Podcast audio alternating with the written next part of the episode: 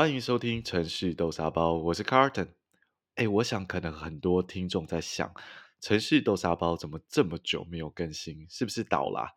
其实不是哦，我们依然健在，不用担心。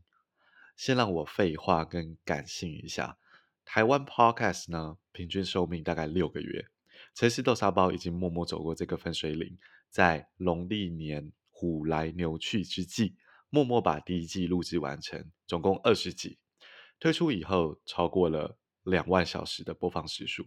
说容易呢，也不能说不容易；说要辛苦，也的确是有很辛苦的时候。我就在想，我可以怎么样把第一季做结？于是有了这一系列的企划，总共三集的线上沙龙。线上沙龙呢，我邀请不同级数的受访者一起同台，激荡出一些不一样的火花。这是因为我希望收听一集 Podcast 不是一个结束，而是一个开始。所以不止受访者们，我们也邀请所有想加入的听众一起进入 Clubhouse 的房间，一起互动。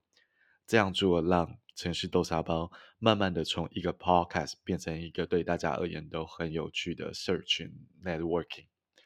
所以你现在收听的这一集是城市豆沙包第一季完结的特别节目线上沙龙特别纪录片。这个线上沙龙呢，在二零二二年的三月二十号举行，由北京的 fay、上海的 Sandy、墨尔本的 Lydia，当然还有我本人 Carlton 共同主演。因为讲者比较多的关系哦，所以这个记录本身也相当于两集节目的长度。欢迎大家分次服用，分次收听。那么，除了线上沙龙这个里程碑之外，我还同时解锁了另外一个成就——城市豆沙包接到合作的提案啦。所以，和各位分享一个我个人非常喜欢，而且我觉得非常特别的法台双语 Podcast—— 法台漫游。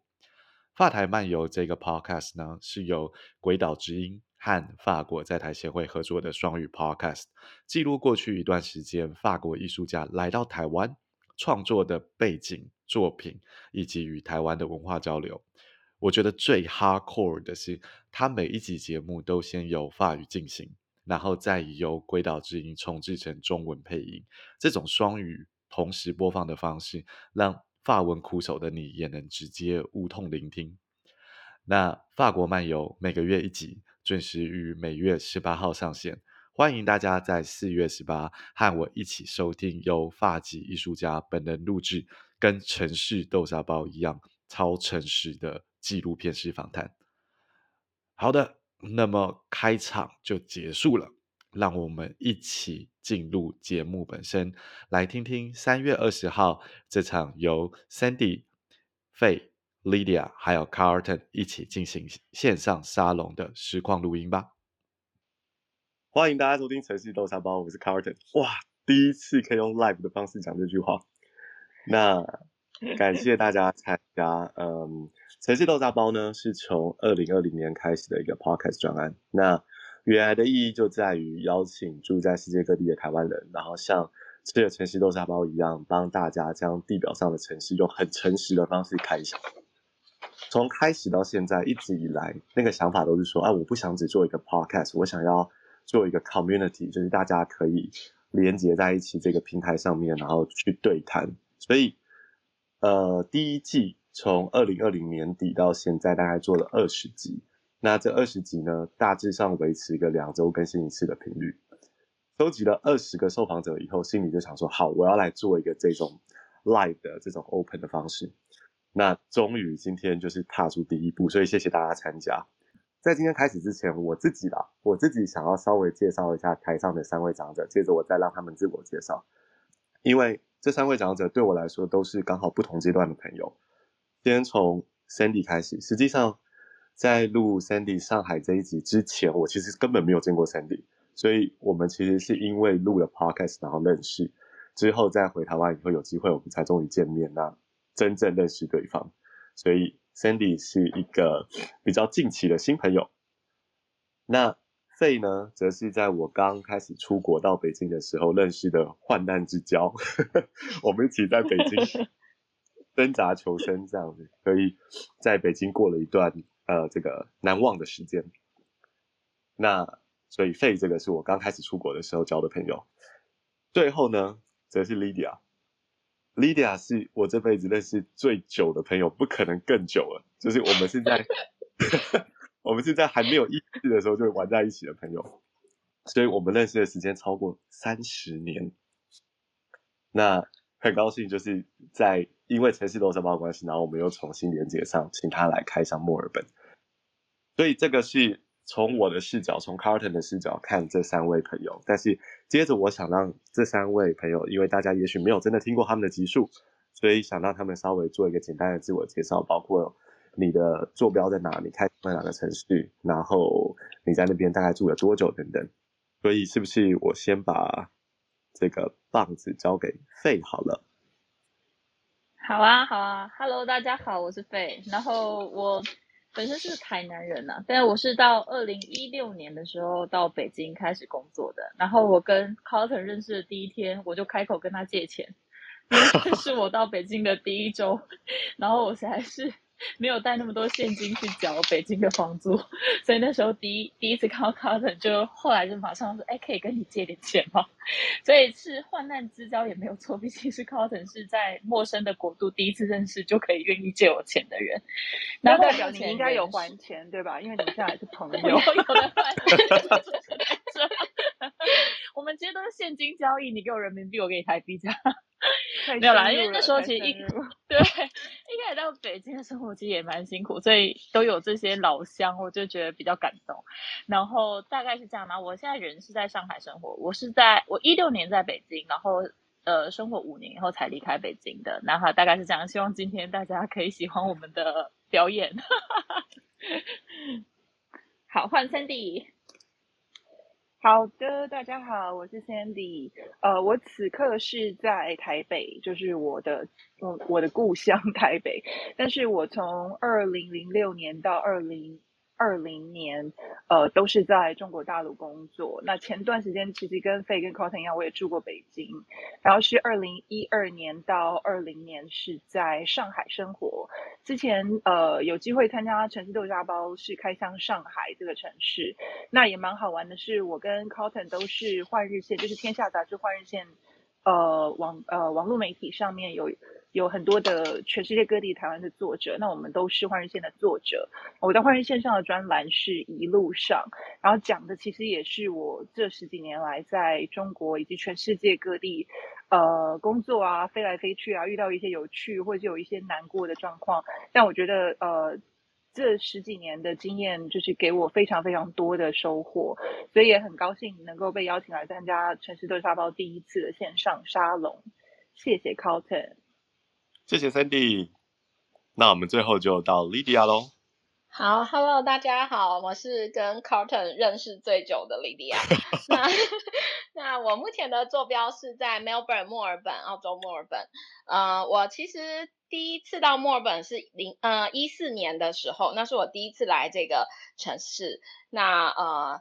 我就非常喜欢这个地方，所以因为那个我我是牙医职业的关系，所以我必须要准备一个比较长的时间，然后要得到就是澳洲这边的牙医师的执照，那我才有可能就是搬过来这边就是工作跟生活。所以我其实这中间大概又隔了三年左右，等到我正式的到澳洲呃生活，其实已经是一七年开始了。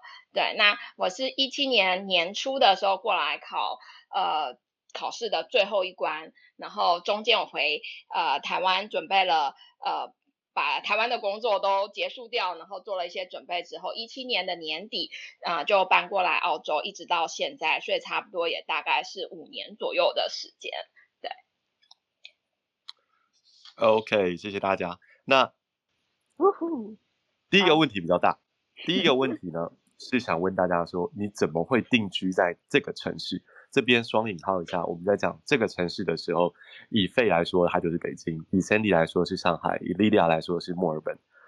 想问的是，这里什么东西让你最喜欢？什么东西让你最不喜欢？那我想，我们一样照刚才的顺序，先让费开始，最后我自己可以补充一点关于我住在巴黎的感觉。费，北京什么东西让你最不喜欢？从最不喜欢开始好了。我最不喜欢就是北京很官腔啊，就是呃，就像我我我我打比方好了，我的公司就在，哈哈哈，不要笑，就是我的公司就在天安门广场旁边，然后他们真的是，就他们常常处在一个所谓的戒严状态。那所谓的戒严状态是什么？就是说整条马路都要管制，就是长安街上就是除了关关着就是那些警车啊，然后他们大关的车，其他车都不能走。那其实就是。我会觉得北京平常已经交通已经有够拥堵了，然后就是长安街只要有大官要经过，也就一直在管制。但是虽然说这在台湾也很常见，就是官人的车过去就会呃就会管制，但是我觉得北京会让我觉得更做作一点是对官人，就更做作一点就是你会觉得平常那些交警根本就没在做事。然后就是就是平常所交通再乱都没有看到警察，就是跟上海不一样。反正在北京就是交通再乱都没有看到警察，可是就是只要大官来，就是每个路口一定都会有警察。然后那个、uh... 那个效率呢，是车子一过，警察就走。就是甚至他，我都甚至觉得他没有记得把红绿灯调回来，然后他们就离开了那种感觉。然后会让我觉得真的是很假。然后再就是重，因为比方北京会有很多重要的活动嘛，然后重要的活动就主要干道上就是这里共享单车很多会被清到全部都没有，然后就是非常干净，整个就是觉得哇，这个城市太美了，太干净。但平常就不是长这样.所以这是我在北京觉得觉得最不喜欢的地方，我就觉得有点太做作、太假了，这是不喜欢的部分。我们先让 Cindy 讲一下，你上海最不喜欢的事情是什么？呃，其实，在来没来到上海之前，我就有对上海一个不喜欢的点是，我觉得上海人讲话的音频特别的烦，让人烦躁。就是上海的那个方言，它的那种假音很多，然后高八度那，哎呀，你今天吃饱饭了啦，那种就是很简单讲，就是很八婆的感觉。真的，因为有一次我那时候还在北京，然后去参加一个活动，刚好一个朋友有有两个上海的朋友。然后他们三个人讲话，我就整个在那个房间里面脑脑子就快要爆炸了，因为北北方人的声音是比较浑厚、比较有丹田发力的，所以上海人那种上海方言，它本身的特性让上海人不管讲普通话或讲什么，就是用很多假音。但我觉得这是一件其实也是会习惯的事，就当我搬到上海以后，也就也就习惯在这种压力之下生生活下来。但是这是一个上海就比较不喜欢的地方。那另外还有就是，我觉得任何大城市都有一个疏离感吧，就是因为上海是一个国际化的大城市嘛。嗯、那这个的比你可能就是，比如说跟北京也好，或甚至是说像巴黎、东京、纽约，就是那种步调很繁忙，城市超级大，都是几百万、几千万人，然后你没有一个归属感，没有那种。像在家或是在一些小一点的城市的那种温馨的感觉，所以这是我不是很喜欢上海的地方。对你来说，主要是一个腔调的问题。哎，费有一样的感觉吗？你从北京到上海生活，你有这样觉得吗？我对刚才 Sandy 说第二点非常有感觉，而且，但是我我觉得上海的那种，就是那种真心的感觉，你更感觉不到。嗯。就是人人人际关系中，你会觉得是有点假假的。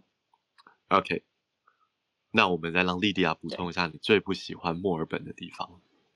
好，我最不喜欢的地方，可能跟很多有住在欧洲的人会有同样的想法，就是这边的呃，这边的人非常的没有效率，就不管是呃、送包裹的物流的，然后或是就是邮呃。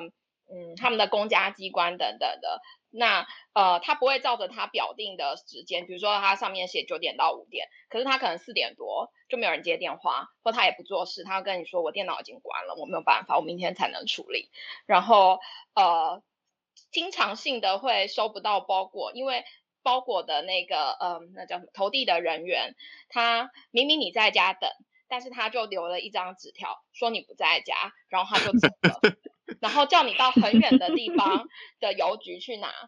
我刚来澳洲的时候还没有车，也不会开车，然后要我去邮局拿包裹，我就 整个就三条线，非常的头大。然后我曾经有一次，我只差没有，我就隔着一道门，就隔着大门，只差没有把大门打开，拿张椅子坐在门口而已。他还是说人不在。屁嘞！呃，对，人不在，然后那个呃没有办法投递，所以其实前前几天呃大概上个礼拜吧，澳洲有一个判决，就是呃有一有一户人家，他们其实他们那个包裹是呃他的小孩他的女儿救命的药，然后就是发生同样的事情.就是经常性的就是都没有收到。对，所以他们后来去控告澳洲的，就是呃 Australia Post，就对邮政系统，对，然后他们就是要求赔偿，然后是有胜诉的这件事情，对，然后像呃，比如说我们诊所订了一台机器，去年的六月订的机器，我们到年底十二月，整整半年之后才收到，东西就在澳洲哦，哦，在澳洲的东西隔了六个月都收不到，完全是因为寄送问题。对，完全是因为，呃，对，尤尤尤其是疫情之后，然后加上各个州之间的一些限制，所以导致现在我们就是对于收到包裹那些都处于一种非常佛系的态度。收到以后觉得很惊喜，根本不知道自己 就是啊，该来的时候就会来了，不要不要着急，对，着急就跟自己过不去，急也没有用。哎，我觉得你最后这句话真的是充满了满满的欧洲 déjà vu，就是欧洲的既视感。我们的生活也是这个样子，没错。好啦，这个是大家比较不喜欢的东西，我们还是来正面一点好了。关于大家喜欢的东西，我们反反个方向，从 Lydia 开始。嗯，我当初呢，之所以会毅然决然的想要就是搬来呃 Melbourne。最主要是受它的整个城市的氛围吸引，就是因为我是台北人，就是从小到大都在都在台北长大。那台北是就步调很快嘛，就大城市，然后步调很快，每个人都走路的速度等等都很急促。然后我一到呃 Melbourne 的时候，我就觉得整个城市的速度全完全的。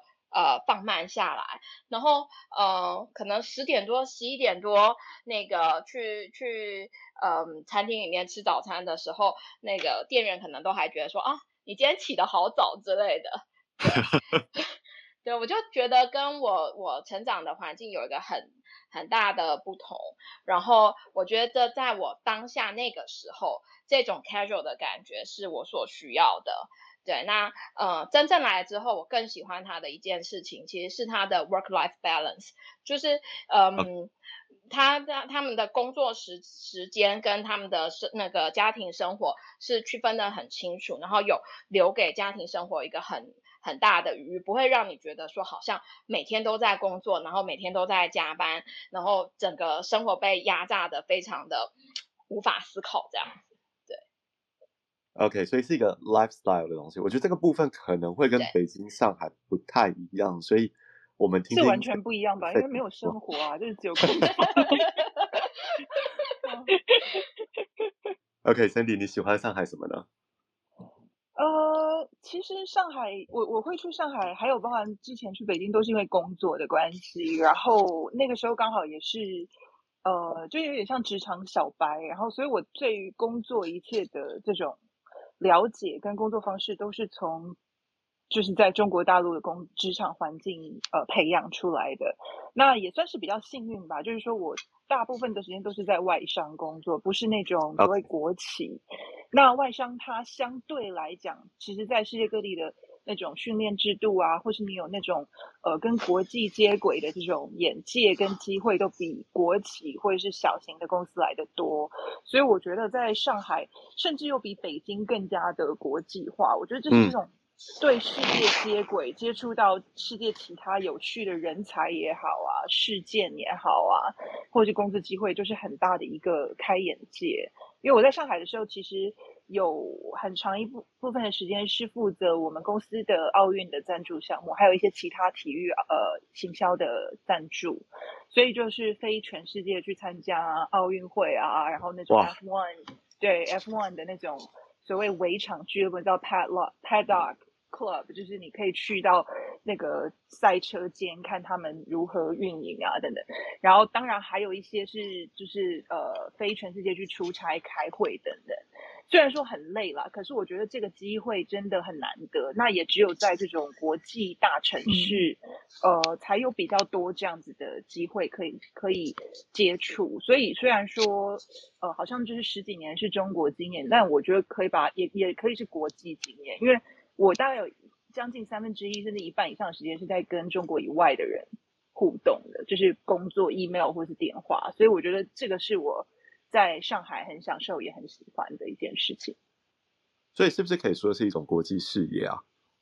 对，我觉得是，就是你会忽然发现说，哦，不是只有一种方法做事情。比如说，你要怎么跟那种在休假的欧洲人沟通，这样就是邮件都不会回啊，或者是说你要怎么跟日本人，就是他们是那种很谨慎的，然后回回复可能也很慢，或者是说你怎么跟新加坡、东南亚人，那他们的风格又不一样，所以这些机会都是我在上海的时候。呃，因为有这个舞台了，就是我我只能这么说，有这个舞台，你就是可以去接触到很多不同的东西，所以那绝对就是一个很开眼界，然后呃，至少在当时就是你知道年轻，然后很希望在事业跟自己的那种呃怎么讲经验当中增进很多，我觉得那个是很享受的一个过程。我好像懂，就是你住在所谓国际大都会，然后这种国际视野的感觉，但是我好奇的是。费一样是在外商这个四大会计师事务所工作，你的感觉是怎么样的呢？其实我同意 Cindy 说的，就是真的在这里工作以后，这种规就是你面对的客户啊，那种规模真的是远比我在台湾的就是大很多。就是我可能要去 connect 全世界的很多就是一样就是四大的员工，然后去协助一个呃中国公司要走出去，然后他们在全世界的一些工作，这个我觉得就像。比方说这种经验，现在我回去台湾，然后跟我以前的老板聊，他就说：“哎，你在上海都在忙什么啊？你在北京忙什么啊？你要不要回来帮我们？”然后聊一聊以后，他也发现我帮不上忙，因为台湾现在就是没有这样子的客户有这种规模，然后会需要我们去帮他们协调全世界的工作，就是会比较嗯。那所以我，我我我是很同意，就那时候我就很印象很深刻，就是。北京老板问我说：“为什么想要从外派改成 local hire 直接留在北京的时候，我确实就跟他说，我喜欢在这里工作的市场，因为他让我看到不一样的世界，就是那是整个规模是很大的，然后让我觉得说，哎，可以做的东西，呃，比你想的更多。对，这是我.我自己的感觉啦。嗯，但是以北京你最喜欢的东西，应该不是这种工作上相关的事情吧？我猜。”哎，对，对，我在北京，如果你说说喜欢，绝对不是工作啦，就是我在北京，我可能跟别人不太一样，就是很多人会觉得北京整个城市有点脏脏的，可是其实我我我就喜欢北京的历史感。我就记得那时候其实要外派过来呃中国的时候，其实老板是说，哎，上海跟北京你选一个。那那时候其实所有的台湾同事一定会首选上海，然后那时候我就想说，那我选北京好了，因为其实我觉得。呃，出门就是古迹这件事情很酷，不知道就是我会觉得说，哎，呃，你就是走出外面，比方说我刚才说我们在东长安街走过就是天安门，然后再过去就是故宫，然后就是你可以想象说你走的路上啊，就是胡同，然后就是那些红砖啊、红红红墙，然后那种感觉会让你觉得有点穿越感。我记得那时候我我公司旁边就是所谓协和医院，然后那协和医院都还是有点像是以前那种。官府的房子，然后我就觉得哇塞，这走出来的应该不是医生，是太医吧？就是有那种 穿太医，然后会有人赶快就是。对，你是在东方广场工作，对不对？你是在东方广场？对，没错，我就在东方。对，因为我以前在东方广场工作，所以我觉得你应该在那边。OK。对，然后其实我是我是很喜欢整个城市的那种历史感，所以。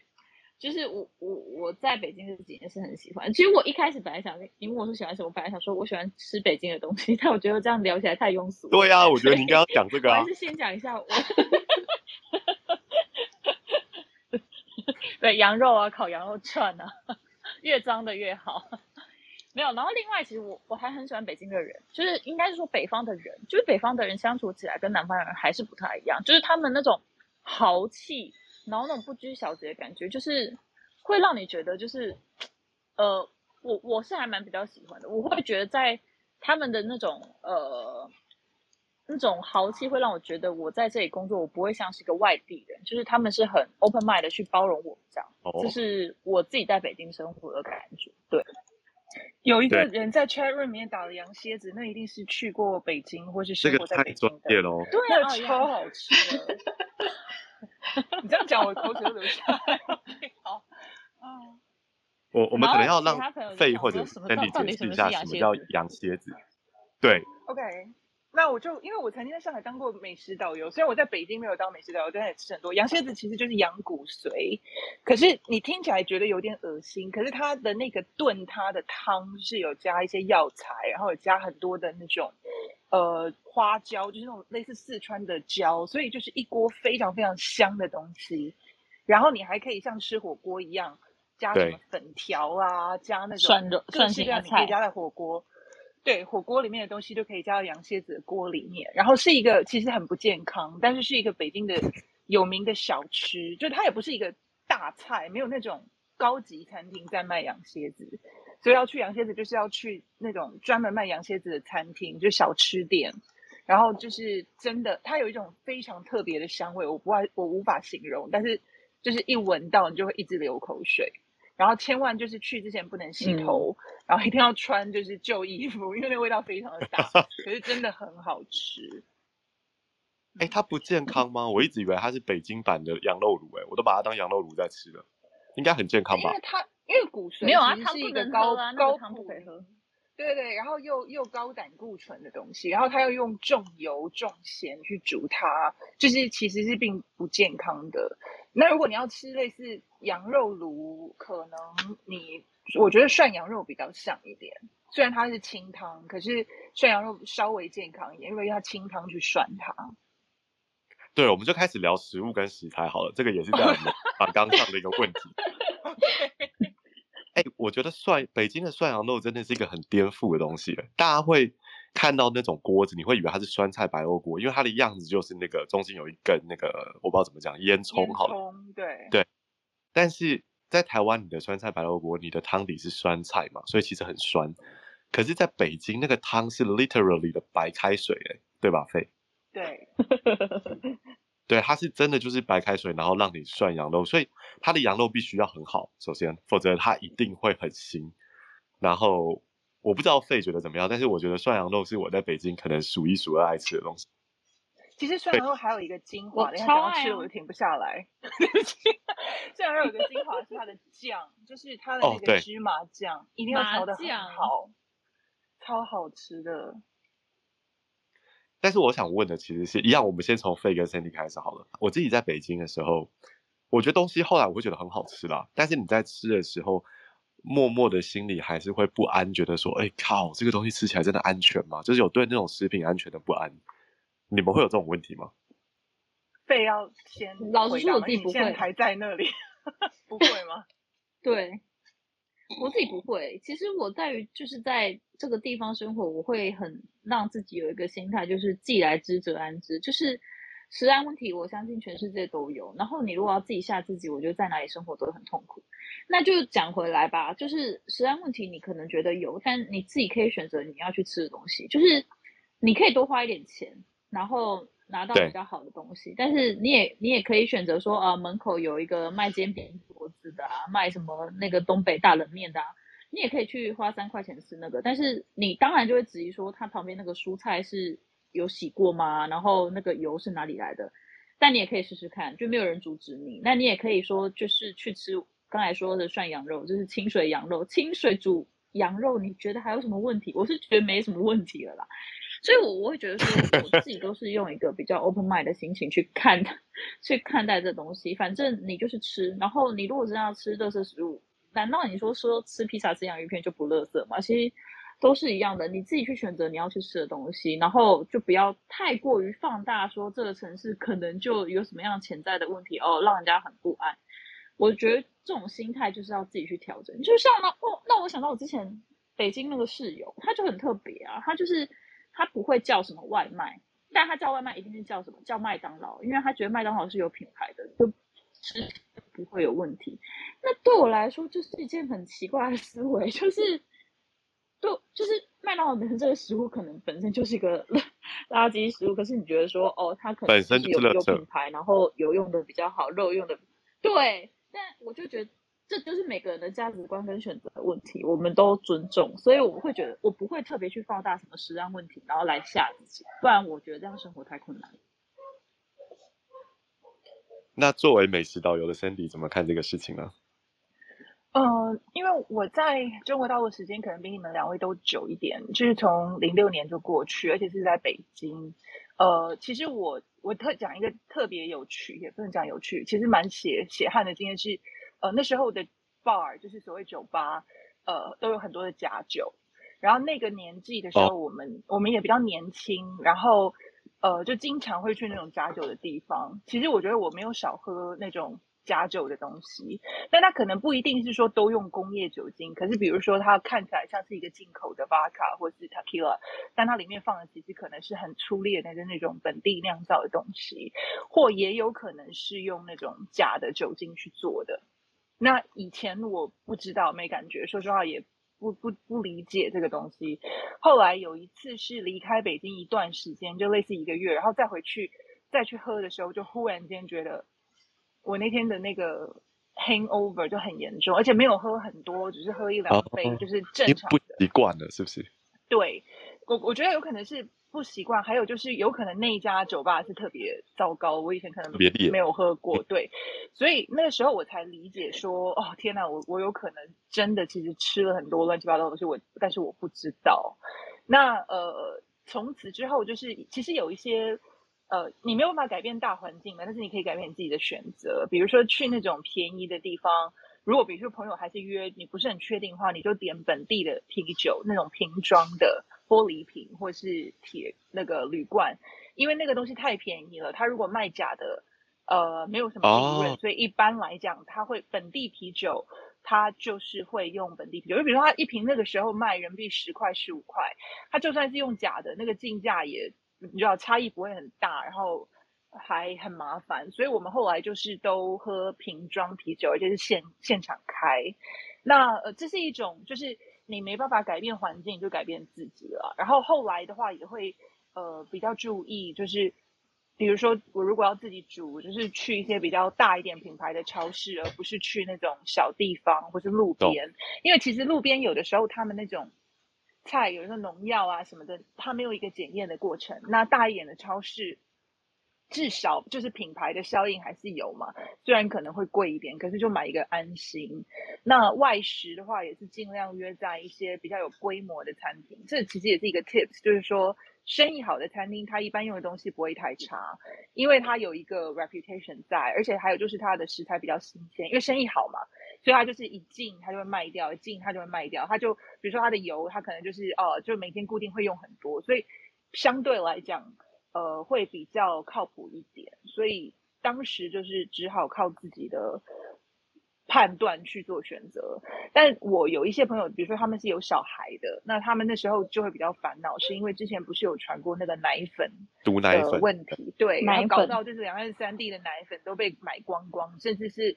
日本跟澳洲的奶粉也都买光光，就被那种代购。澳洲的奶粉被买光。对，对。然后我我那时候回台湾也是，就是有朋友说你可以帮我带几罐，然后我就每次都会帮他带，每次都会帮他带，因为他不敢在国内买呃本地或是外国品牌的奶粉，因为他怕就是会有人掺假。我觉得这个可能对于有家庭有小朋友的人。是更大的一个一个问题。嗯嗯嗯嗯，我觉得 Sandy 帮我做一个很好的 bridge 去 Q Lydia。对，我也这么觉得。我边听。但是我我这边先总结一下，所以其实对你们来讲，这个其实是可以透透透过个人行为或选择去管控的一个风险，对不对？其实你可以稍微去选你到底要吃什么样的东西，这跟我在北京的时候的生活经验蛮相符的。欸我插一句，就是我觉得假酒这种东西，其实到我跟 Carlton 这个时间，应该都还是 蛮常喝到的。而且，对我刚边东西我觉得很难避免，是有时候你已经花一百块钱，对你花一百块钱买了一杯调酒，然后你可能当下是没有感觉，你隔天早上起来就会知道说你到底是是不是喝到假酒，因为那喝到假酒那个头痛的那种程度，跟你就是宿醉那种痛是完全不一样的。我有时候。我后来其实，在不管是北京、上海，我都变得非常少在外面喝酒，因为我觉得说超贵，就一一杯酒一百多块人民币，然后我又不知道自己喝喝下去到底是什么什么挖沟，然后隔天起来要这么不舒服，因为那种不舒服会让你整天基本上就是完全无法思考，你基本上就能只能躺在床上，然后就觉得你的头脑在转，然后你的身体不能动，那种感觉其实很痛苦的。哎，但是一杯一百块人民币的酒可以让你这样嗨一整天。CP 值蛮高的。什么？并不嗨呀，很难过，好不好？我们这人是这样。哎，好啦，我们把镜头换到光谱的另外一端，听听那个 徐安模范生的墨尔本好了。好，澳洲大概就是属于环境上面就是比较，嗯，呃，对于食安的环境是比较安全的地方。呃，它就是怎么说呢？他他们其实对于不管是食品还是药品的那个管制和那个规定，其实都是蛮严格的。那如果是他们也还是有用农药，只是会确保说，就是你你呃超市卖的那些蔬菜啊等等的，就是都已经农药已经达到了使用的标准，然后有呃有就是够低的残留剂量才有办法去销售。然后嗯，当然他们会政府会不定期的对于这个超市里面的品相去做抽查检查这样子。那嗯，听起来好像没什么，但是澳洲他们这个国家各个方面的法规的执行上的概念是这样子，就是你只要一旦被抓到，他没有天天查你，嗯、但是你只要一旦被抓到，你就会被罚的非常的重。比如说餐厅，餐厅他们当然也有规定说，哦、呃，餐厅的后厨的部分就是要有一定的呃整洁程度，你总不能说啊都是老鼠啊那些的，就是呃脏乱的的状况。那如果说有人投诉，那他们去查，然后确实这个餐厅的的那个呃清洁程度不达标的话，餐厅是直接关掉，没有再给什么呃警告啊、罚款啊什么这.这一类的过程，就是他们的呃概念是这样子，你要你要在这里呃就是卖食品，他你要你要符合他的规定，然后呃他也相信，基本上他相信你会符合他的规定。所以一旦你一旦你被发现有任何违规的情况的话，那呃他就直接罚到你痛很痛痛的痛出痛到哭出来的，痛到不行 对，痛到痛到就是你会非常后悔的程度，对，所以基本上我觉得在呃澳洲吃东西或是不管你是呃去市场买菜等等的，我们。不太会觉得有什么就是疑虑这样子，就是呃都会觉得挺放心的。而且他们这几年其实对于，因为呃有很多进口的食品嘛，各个各个国家，韩国、中国各个国家进口的食品在澳洲是越来越多。那他们也就是。呃，应该是两三年前有修法，然后针对于就是呃这些进口食品的审查，其实是有在更进一步的收紧，然后呃更用更严格的标准去、哦、去审查这样子。对，因为莉莉亚，你一开始到墨尔本的初衷之一就是想要吃的安心，对不对？对，因为其实呃那一阵子就是。那是多什么时候？一一三年那附近那阵，其实台湾爆出了非常多，就是黑心食品，包括对，呃，土地都被污染了嘛，然后等等的，然后肉类啊，然后菜啊等等的，就是几乎是连环爆的程度。然后我那时候在台湾，我自己也是有煮饭，但我那时候在台湾就是觉得说，好像我要一定要买，比如说像小农。呃，市场的或是有机的，我还才相对上觉得比较安心。虽然即使是那样子，也不一定代表百分之百的安全。对，对。然后，所以我到澳洲的时候，呃，发现了就是他们这个，嗯，这样子的一个环境，所以我就觉得说，哦，这是一个就是大大的加分，对于我要想要搬过来这个城市生活的的评估上来讲，对。而且你会出现一些高级食材，然后就是很安心，然后又很便宜，对不对？譬如说龙虾，没有很便宜，没有很 便宜。我我要声明，没有很便宜。龙虾这几年比较便宜，是因为嗯，是因为那个中国不进口我们的龙虾了，对，所以龙虾突然就是呃，就是卖不出去，然后就就只好就是低价卖给本地，就是我们这些就是在地人吃。对，以前也是很贵的。然后像呃呃，澳洲的牛肉蛮蛮有名的嘛。那澳洲的和牛，对，澳洲的和牛其实呃真的也没有像大家想那么便宜，因为呃它其实是跟着出口的价格在调整，就是本地的售价的。啊 okay、对，所以它不是说哦、呃、牛在这里就是牛在这边养，然后我们就可以拿到很便宜的价。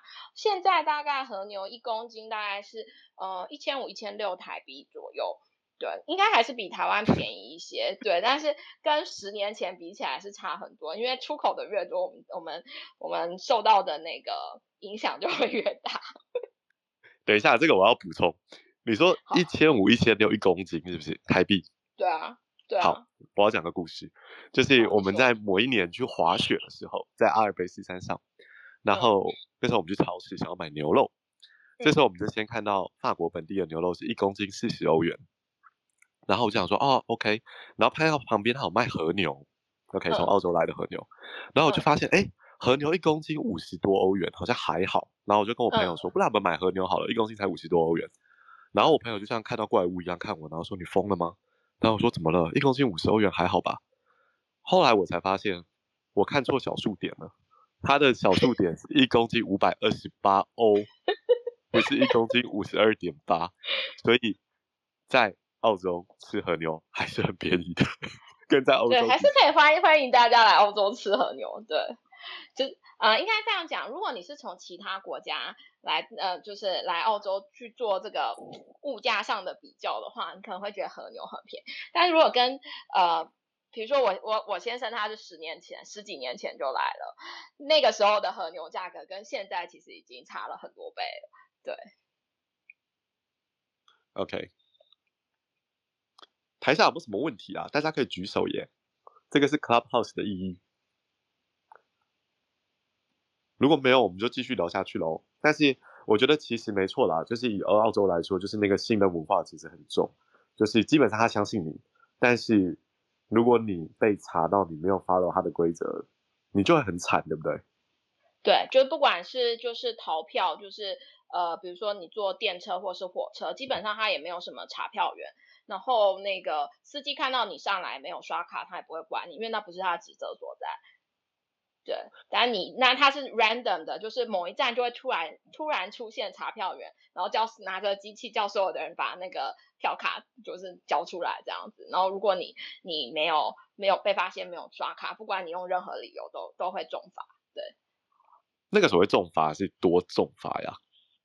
嗯，其实我自己是没有被罚过。对，但是应呃应该是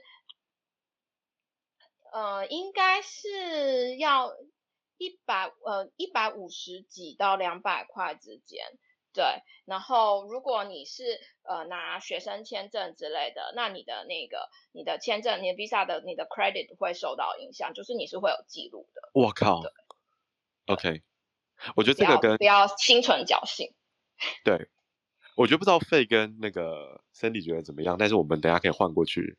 但是我自己觉得这个跟在中国有一点强烈对比，因为我记得在中国啊，就是我同事有换算过，如果他逃票，他只要十五次没有被抓到，他就划算了，所以就会变成一种另外的想法。我不知道 Cindy 跟跟费觉得怎么样？我觉得这个东西在中国的文化跟在澳洲的文化蛮不一样的。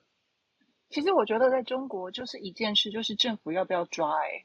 因为，比如说交通来以交通来讲，可能一三还是一四年的时候，上海规定说，呃，不可以按喇叭。那当然，他不可以按喇叭这件事情，不可以没事按喇叭了。这样讲好了，因为在此之前，就是江浙沪一带的人非常非常爱乱按喇叭，就是说，你走在路上一定会全中国都很爱。一开始应该是全中国，我觉得北京没有那么严重吧。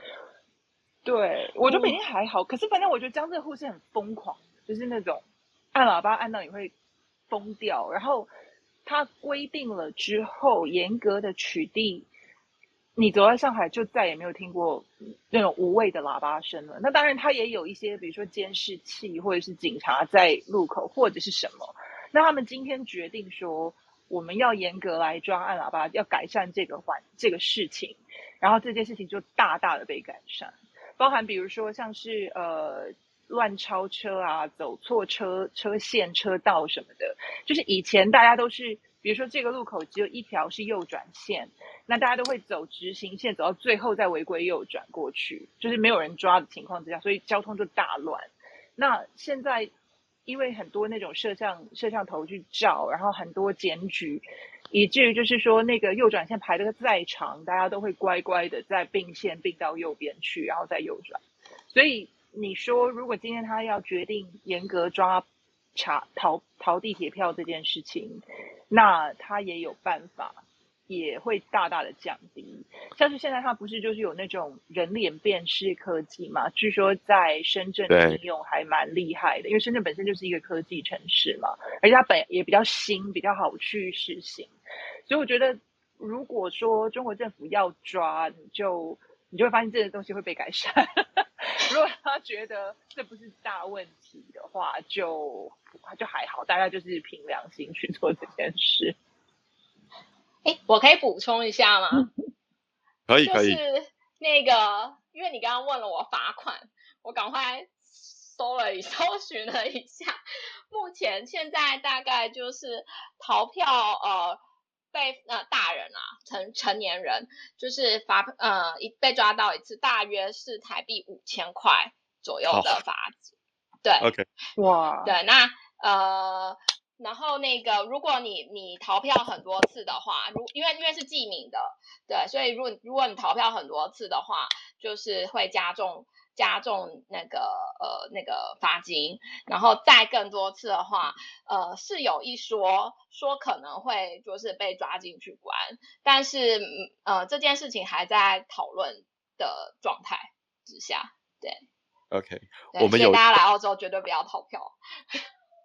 真的五千块可以让你坐很多次车，大家千万不要想不开。没错，我们有一位听众举手，嗯，把他放到台上。Hello，Sharon。Hello，Hello，主持人你好，我是那个莉莉亚的小学同学，然后谢谢她的邀请，所以我要来支持大家的话题。哎，我刚刚同学也在，要不要邀他一起过来一 下？好哦，变大家的同学会，对不对？哎，你可以多讲一点，因为你也住过北京。其实跟大家还蛮有共鸣，因为当初莉迪亚在邀我的时候，就是她就说，因为现在他在墨尔本嘛，然后我们是搬到雪梨住。那其实，在搬到雪梨之前，我们就刚好住过上海跟北京。其实我老公是住上海，然后我去的时候刚好已经是在北京了，这样子。所以我们在北京生活了五年。对对对，所以其实听到你们，你说什么？你完全切题哎。所以我才要你们每一个人在分享，其实我都还蛮有共鸣的这样子。然后刚刚你们就讲到那个，其实很多都有共鸣，但是就是刚刚是在讲信任嘛。然后我觉得对，就是其实在北京，然后还有在雪梨啊，我会感觉到一个很有趣的对比，就是我觉得北京给我的信任感是来自于他们常会讲说，就是天子脚下。所以就在天子脚下不会有任何事发生，嗯、所以我在那里经历到的那一个信任感是，我觉得就是在治安上我不觉得会有什么问题。可是呢，相相对于在澳洲就是经历到的信任感又是另外一种非常不同的，就是因为我自己有一点糊涂，所以像我就是推我家小孩去公园，然后后来呢，可能我老公的车一来我就走了，我就把 baby 的推车就放在公园里，然后我就这样放了几天，我才发现我没有带走。那像这样子一个有品牌的。推车，你们应该都知道吧？会卖很贵的，不是一件，可能会找不到。嗯，哦，先先谢谢 Sharon 的分享，Sharon，我先把你放回台下。那这边我觉得他刚刚好讲到一个话题，我觉得蛮有意思的，就是各个地方的治安比较，包括说你晚上在外面会不会觉得危险？我觉得我自己在北京生活的时候，我就算深夜两点在外面，我都没有觉得危险，我觉得其实相当安全嘞。我不知道费，你只是会觉得天气比较冷。对，没错。还有我在的时候空气比较差啦，所以就是你会觉得空气又脏又冷，这是唯一的问题。但是人身上面我没有觉得有什么危险。可是如果相对比到现在我在巴黎，我觉得在巴黎，就是你各种情况你都需要提高警觉吧。譬如说你在地铁上，其实你都不断的在眼观四面，耳听八方，你可能怕说。在关门的那一瞬间，会有人把你手上的手机抢走，然后就跑了。因为这件事情是真的会发生的，所以我觉得我自己的生活经验，在东亚的各个地方，不论是中国的一线城市，还有在台湾，我都觉得远远远远比在巴黎安全太多了。我不知道你们生活经验觉得怎么样？我觉得北京跟上海市区都是非常安全的。当然，如果你到郊区去就不知道，因为人比较少，有的时候。就是比较不好说，可是市区来讲都很安全。但是交通不是很安全，就是你要冒着可能会不小心被被撞到的危险，被碰马路啊，对对对，过马路啊，或者是在路上看到有那种车子啊，都要都要比较注意。我觉得交通安全嘛，除此之外，人身安全，比如说那种抢劫啊，或者是路边的那种比较比较少，是会担心自己的人身安全。没错。然后我觉得在北京，另外我我自己的体验啊，其实那个危险不在于被偷被抢，我觉得被骗的那个几率比较高诶，就是你好像各种东西都容易可以被骗，譬如说你在路上买个切糕，然后你就被骗跑，或者是你租个车，然后车就会有一些问题，你最后还车的时候一定要赔很多钱之类。我觉得那个危险比较来自于这种人跟人之间的不信任造成的东西。你要不要解释一下切糕事件呢？因为可能有一些不知道是不是大家都知道切糕事件。Okay. 好，就是我一开始到北京的时候，我就跟我同事说我想去新疆，就是觉得这里好像很酷这样子。然后我同事就说：“你想吃切糕吗？”我就哈，所以我从此才知道切糕这件事情。这事情是怎么样呢？就是在北京的街头上或者上海我不知道，但是会有一些新疆的民族人士，他可能推着一部车，上面有个很漂亮的糕，就是很大块的一个糕，然后。看起来很好吃，很漂亮，然后可能会有人去跟他买，就说哦，我想要一点点，帮我切一点点，他就用刀子帮你量，然后就量很小一块，跟你说哦，切这样子可以吗？但是你一旦 OK 的时候，他那刀子其实可能是斜的，就是他从上面切的时候看起来很小一块，但是会越切越大块，会变成一个梯形。然后切糕这个东西是称重卖的，那它的密度又非常高，所以你可能买完一块糕，可能会需要几百几千人民币这样子。那那时候大家就会说这是一个常见的诈骗，然后甚至大家就会开玩笑弄很多段子出来，譬如说，哦，这个人就是一个高富帅，然后那个高就是用切糕的高这样子。我意思是说，比较常碰到这一种就是诈骗型的东西吧。还有可以去买茶，我觉得那是因为啊，其实我觉得是，我觉得我们其实对他们整个民族还是那种警戒性够，像我自己。有一个很好的北京主管啊，他走在路上都会提醒我很多事情。就比方说，他就跟我说，那个切糕就是不能买，就是他们他们自己其实是有那种意识的。他觉得就是我们这种观光客才被骗。然后，所以就像我就记得，我就我们刚才在讲治安，我们也都觉得没问题。可是他们自己人，我我他们有时候他们是会比我们谨慎的。我记得我第一天到王府井大街的时候，我就第一天入职嘛，背包背在后面。然后我们主管就会看着我说：“你看，你这明显就是观光客，不不会有人在王府井大街背包背在后面背的这么开心的。”然后，所以其实他们自己的那种警戒心都还是有的。然后他们也会很分地区、分人去看，比方说他就会说什么河北，我我有点忘记，就是说河北人啊，河南人，什么深圳，就是比对对对，就比较会骗人还是怎么？他们其实都是会有点警戒。就比方说，哎，你说他某某同事是哪里人？他说什么？他是河南人。你就觉得他们那种态度好像就会有一点不一样，就是因为他们对某一些群，就是呃省份的人，其实他们都是有他们偏见，然后他们都会有他们的警戒心。可是其实我们其实就像傻白甜在那个地方生活，就是基本上就觉得哎，好像不被偷不被抢就好。但是其实他们自己的警戒心都是很重的。嗯嗯嗯，我觉得这边你刚好帮我 bridge 到我想谈的一个话题。我们访纲上有个问题，我觉得很有意思，就是。刚才提到这种外来者跟当地人的差别，我想问你们一件事情，就是当你们在这个地方生活一段时间以后，什么事情或者什么现象会让你比较开始觉得说，哎，我自己好像比较像个本地人了，我不太像观光客了。我想请你们分享一下一个这种事例，然后我自己也有个东西可以分享，所以我想先先让先让 Cindy 或先让莉迪亚这边开始好了，Cindy。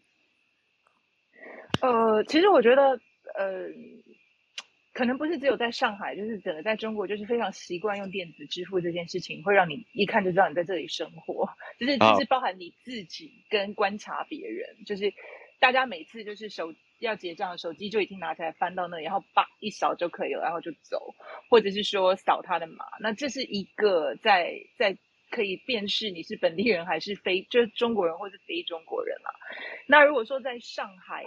的话，我觉得你可以问他，呃，你喜欢吃什么？就是说，呃，你你如果说听到都是那种比较有有名，比如说小笼包，好像就说，哎，你最喜欢吃哪一家小笼包？然后大家如果有鼎泰丰跟南翔以外的回答的话，大概就是上海人。如果说是观光客的话，大概就是不脱离这两家，或者是去一些那种很 touristy 的地方，比如说豫园呐，或者是呃新天地啊，就是哦，那个不是不是本地人，就是上海人的生活里面，他一定会有他自己爱吃的小笼包，就是可能是就像是台湾人的卤肉饭一样，啊，我家巷口，对，你就问。对，你就问那个，或是嘉义人的火鸡肉饭，就是啊，我家旁边那个菜市场门口那家最好吃，所以你就问小笼包或是生煎包这些东西，然后他如果可以告诉你，他就是在上海生活过的人，他如果跟你讲什么 okay, okay. 啊，鼎泰丰，那就很很抱歉，你你应该不是本地人，这样。Lydia 呢？Lydia，你觉得什么事情让你觉得，哎，我现在是个墨尔本的当地人呢？嗯，我觉得就是。有一些那个观光景点或是旅游书上面介绍的地点，就是 local 其实基本上不太会去。啊、oh，OK，对，对，就是去到那些点呢，几乎百分之九十都是观光客，或是有一些餐厅就是推荐的餐厅这样子。对，然后嗯，像像那个墨尔本呃最有名的市场应该是那个 Victoria Market 维多利亚市场。对，那个市场里面也是基本上。呃，本地人不太会去那边买东西，因为我们觉得那边的食材不太新鲜。对，但是观光客就是要去的话，一定第一个就是冲冲去那个位置，那个地方。对。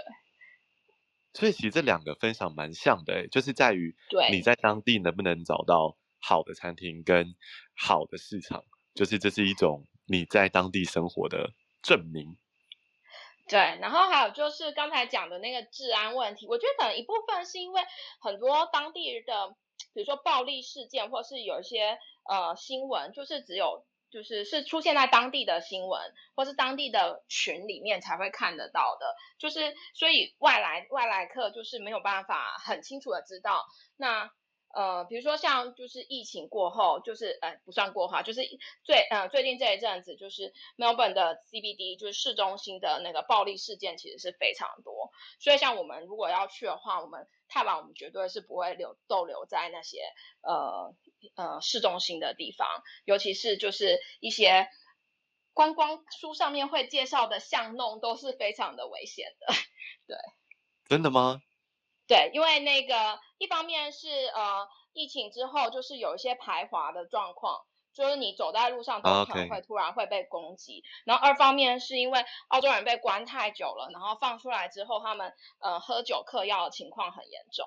对，然后所以市中心其实是最反而是最容易被攻击的地方。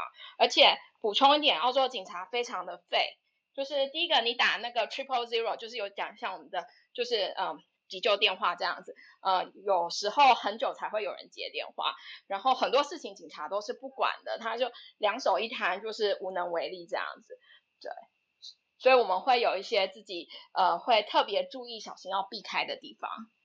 OK，所以其实就是当地人才知道的一些 no go zone，就是那些地方不要去这样子。就是当地人会有自己的社团嘛，然后大家会传，就是会会互相就是通知这样子。Okay.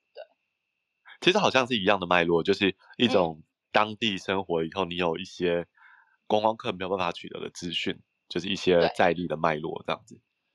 费，你觉得呢？你在北京什么事情让你觉得像当地人？知道哪一家涮羊肉最好吃？我一定要，不是，我一定要比你快讲，我怕你跟我讲一样的。我觉得，我觉得在北京什么样才能表现你是当地人？就是你有办法跟出租车师傅说你在东西南北。Oh, 对，我必须要附和，这是这是一个技能。对，真的就是你无法想象，就是因为北京的路它其实是就是正东正西正南正北，就是四方形的。然后我真的一开始到北京去打车，就是哇，那出租车师傅都说你在路南、路北、路西、路东。我想说，what？我就说我在那个蓝色的点上，你就跟着那个蓝色的点开过来。后来你真的是可以很明确的说，我就在什么什么路。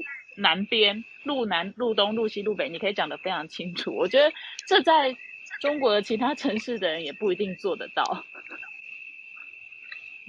我们 Q 回 Sandy 好了。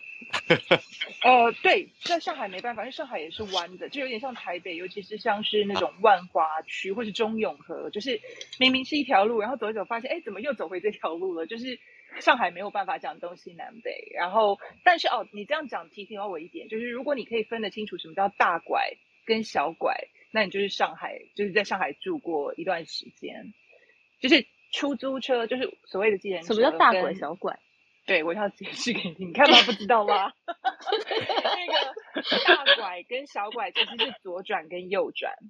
那什么是大拐？什么是小拐呢？因为中国跟台湾都是一样，我们是走走在道路的右边，然后驾驶座是在左舵，就是驾驶座是在车的左边嘛。那你的在道路右边，你要右转的时候，你是顺向的开入车道，你不用跨越一个车道。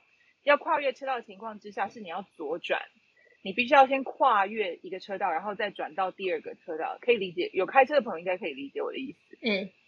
所以呢，顺向转到右边右转就叫做小拐。小拐。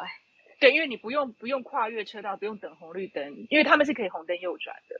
那左转是你必须要跨越一个车道再再转过去，就是拐的比较大，这个拐比较大，角度比较大，就叫做大拐。所以如果说师傅跟你讲大拐小拐，或者是说你可以跟师傅讲大拐小拐的话，那你就是上海人。这个这个让我想到一件事。对对对。OK，插播一下，现在是不是北京的空气好很多啊？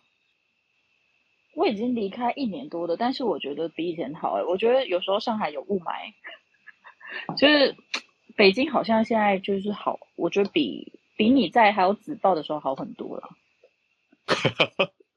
大家可能不知道什么叫紫爆，就是基本上紫爆的时候就是空气污染极糟的时候。那那个糟是糟到什么程度呢？是你可能早上起床，然后发现天色微光，因为。因为雾霾太严重，所以其实你根本没有办法看到很大的光。然后你醒来走到窗户的时候，你看不到对接的房子，因为它被雾霾给盖住了。就是这就是雾霾最直爆的时候会发生的事情，相当可怕。嗯，对，因为其实我们上海之前也有很多的雾霾，然后我以前的公司是在。呃，外滩旁边就是还蛮高的楼，所以就是公司的玻璃窗看过去，你可以看到浦东的那个就是很疯狂的高高楼那些的东西。然后雾霾严重到的时候，就是你连江都看不见，就是那个江距离我们其实也不过就是类似两百公尺远，就是正常情况之下你一定会看得见江，但是雾霾严重，就是所有东西就是整排楼，我们都开玩笑说啊，大家都是江景。因为反正你也看不到江，你就是可以假装我前面就是江景，我前面就是海景这样子，所以那个雾霾严重起来真的是非常的恐怖。关于雾霾严重，我记得费跟我讲过一个非常生动关于遛狗的比喻，我想让费再 分享一次。我记得有一次是我我是看着天空，然后就是跟他说：“哎，你知道什么叫月晕而风吗？就是明天就是会。”会有那个刮大风，因为现在月亮旁边有一层雾，然后查克就跟我说没有，那叫做雾霾。没有，但是当时费跟我讲的比喻是这样，他说北京人告诉他，当雾霾很严重的时候，你去遛狗，对吧？就是你看，你只看到绳子，你看不到你的狗在哪里，因为那个雾霾太严重。我觉得这件事情非常好笑。哦，对，应该有点，我觉得雾霾很，但有时候。我觉得有时候会，我还会催眠自己说：“哦，我自己好像活在仙境里面，就觉得整个城市那种哦，好像整个云里雾里。”但其实那时候都是算是很严重的霾。你那时候再吸下去，你就真的活在仙境里面了。对，所以这其实是各个城市的污染问题啦。呃，因为我知道上海其实那个时候我同事在讲说，其实北京可能是空气污染的问题，但是上海的污染问题可能来自于水。就是上海的水可能比较不好。嗯，其实他们是说以前的水质不好，但是我我的理解是最近它也改了，好像原本的水是从一、嗯、呃，应该不是从黄浦江，反正就是从一个污染很严重的地方来，但是后来因为上海算是在河川下游入海入海口的地方，所以等于是说。沿线的那种废物都是排到那个水，对，就是河流里面。但是呃，上海本身的城市规划里面也一直在加强这个吧，所以后来也比较少那个水的问题。但我都还是会买那种过滤的那个莲蓬头跟 水龙头，然后喝的水也都是瓶装水，对，对比较比较不会说去直接喝或是。呃尽可能就是在外面不不知道哪里的那种洗手间或者什么的话，就会比较比较注意，不要不要弄到眼睛，但也没有说到会影响到生活正常的的地步。嗯嗯嗯嗯。每次想到这种阳光、空气、水的这种基本生活条件的时候，就会看向墨尔本。在墨尔本应该没有更 多。真的，墨尔本超棒的。呃，墨尔本的水是可以生饮的。然后，嗯、我之前去过欧洲几个国家，就是只要他说他的水可以生饮，我就会去试着喝一下，看看是什么味道。我觉得墨尔本的生水生饮的那个味道来说，相比欧洲来讲，应该算是挺不错的。但是有一个国家，每次就是有一个国家的人来澳洲的时候，就会嫌弃澳洲的水，就是纽西兰。纽西兰的人就说 墨尔本的水水质不好，我们纽西兰的水喝起来是甜的，对，我们就输纽西兰。对，那啊，空气的部分的话，呃，大部分的时间都挺好的。在台湾的话，通常我们都要特地跑到。呃，特定的地方才有办法看到星星之类。那我在澳洲一件就是刚来澳洲的时候，现在已经习惯，但刚来澳洲的时候觉得很不可思议，就是只要那天云不要太多，晚上随时抬头，你在任何就是墨尔本的任何一个地方，你都可以看到满天的星星，这样。对。哇！台上的人忽然无语了。对，因为没有没有这种经验。Melbourne 有一个，有时候有空气不好的时候，通常就是呃，它有山林大火，或是它有计划性焚烧的时候，oh. 那个时候会就是整个呃到 city 就是到到市中心都会影响。像呃上个礼拜有一天，我就突然在家里靠近窗户的时候，突然闻到烟味，然后就想说奇怪，已经很晚了，晚上十一二点了，对，然后怎么还有闻到有人有像是烧东西的味道？然后隔天看新闻才知道说啊是呃大概离呃我们家大概开车一个小时距离的山那边有有在那个计划性就是焚焚山这样子，然后那个味道整个就是还有那个烟雾整个会飘到市区。嗯嗯，嗯，大部分的时候都是挺好的。哎、欸，那你前一阵子回到台湾，不会有觉得空气很差的问题吗？因为最近台湾的空气真的有点不太好，哎，我自己回到台湾的时候的感觉。其实不只是前一阵子，我基基本上呃来澳洲住了以后，每次回台湾都觉得空气很不好。对，台湾现在就是说呃。如果很好几天没有下雨，都是晴天的话，到到月后来，就比如说在台北，就是你会感觉到那个能见度会越越越来越差。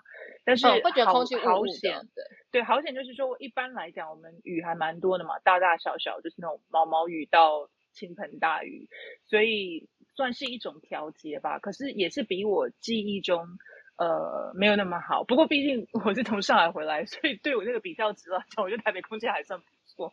我的空气清净机非常的少开，但是那是相比较于呃上海的情况。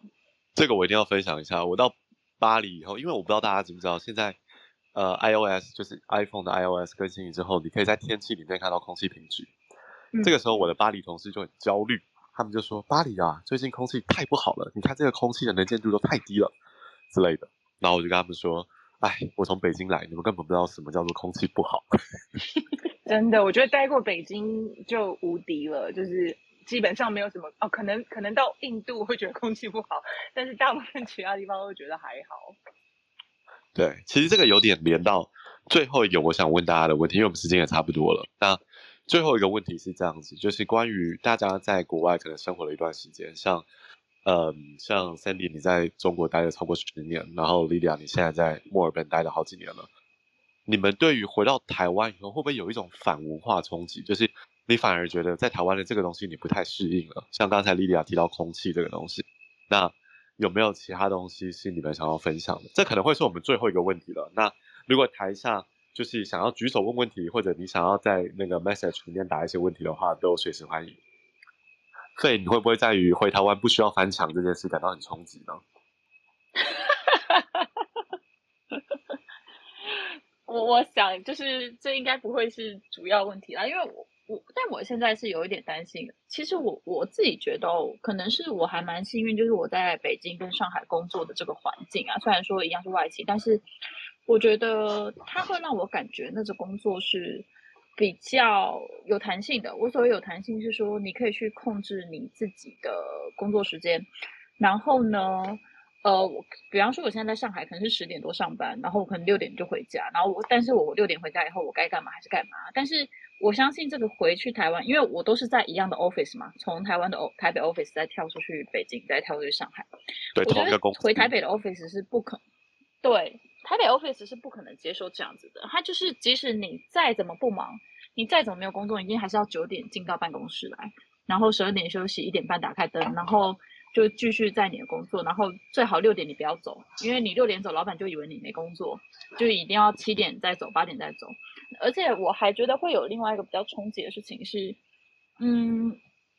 我我不知道这样讲合不合适，因为已经几年没有在台湾工作，就是我觉得在台湾工作的那种奴性会特别特别的重，就是有那种就是常常会被情绪勒索绑架啊，就是那种老板觉得说，哎，现在大大环境不好，大家共体时间啊，你辛苦一点，我辛苦一点，然后加薪加不到两 percent 啊的那种感觉。但是在上海这种情况基本上也是很很很少见的，就是。老实说，就是你的福利没给到，你的薪水没给到，其实这里的员工是很敢、很敢要的，就很敢要，加上很敢走，就他们就直接就跳了，他们其实是不会理你的。就是我觉得这个可能是到时候回去会比较不适应的这的一个地方啦。工作文化的部分就对了。对。OK，Sandy 跟莉莉亚觉得呢？有没有什么关于你们可能会觉得的？反文化冲击，我觉得让 Lydia 先回答，因为我已经回来了，所以我觉得 Lydia 可以先聊。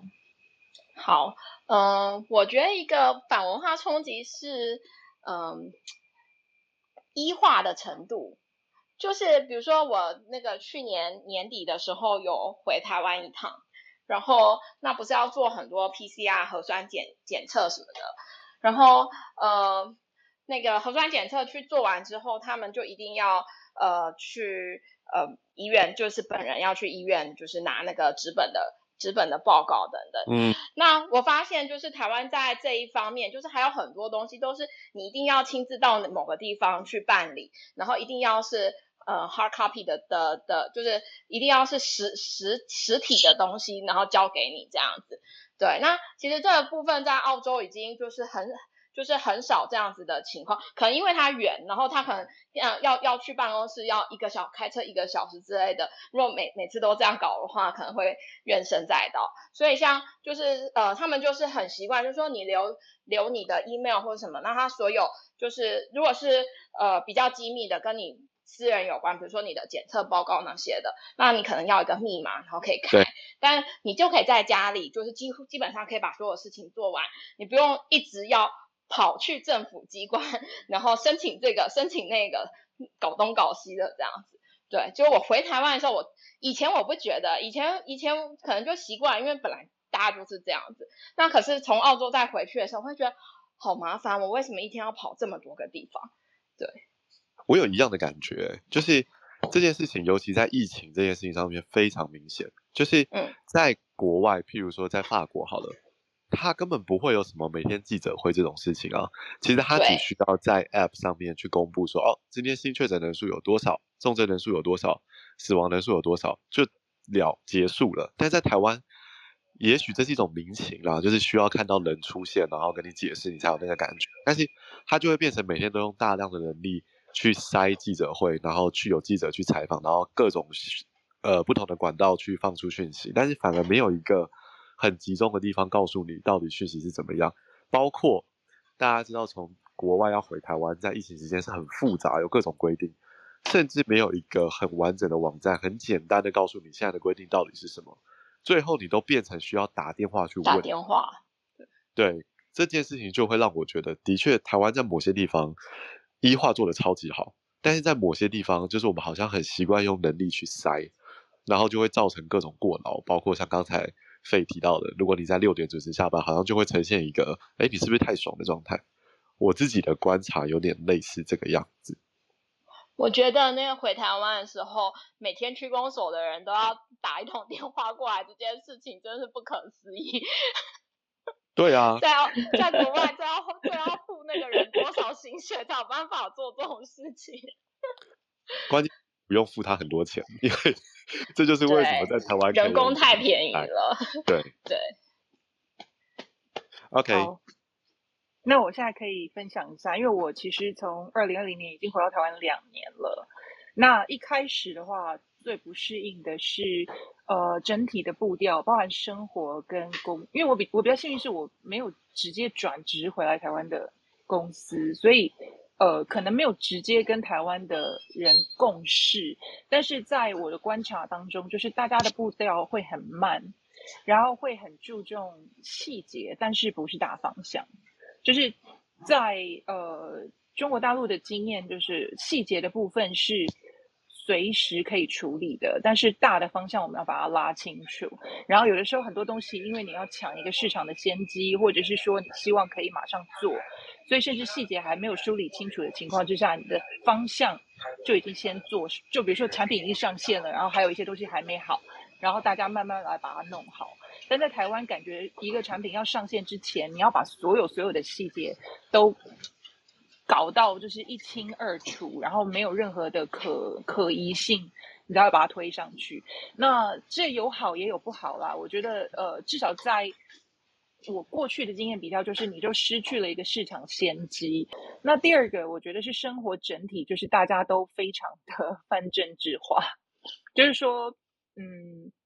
什么事情到最后都会牵扯到政府啊、政策啊、政治啊，就是好像就是很难去，呃，怎么讲就事论事的讨论一件事情，然后也觉得好像我有的时候甚至会觉得说，其实政府没有要管这个啊，政府本来就不是用来管这些细节、管这些事情，而是说这些事情有应该有一些民间的机制，或是我们其实可以把它做成怎样怎样，我们可以干嘛？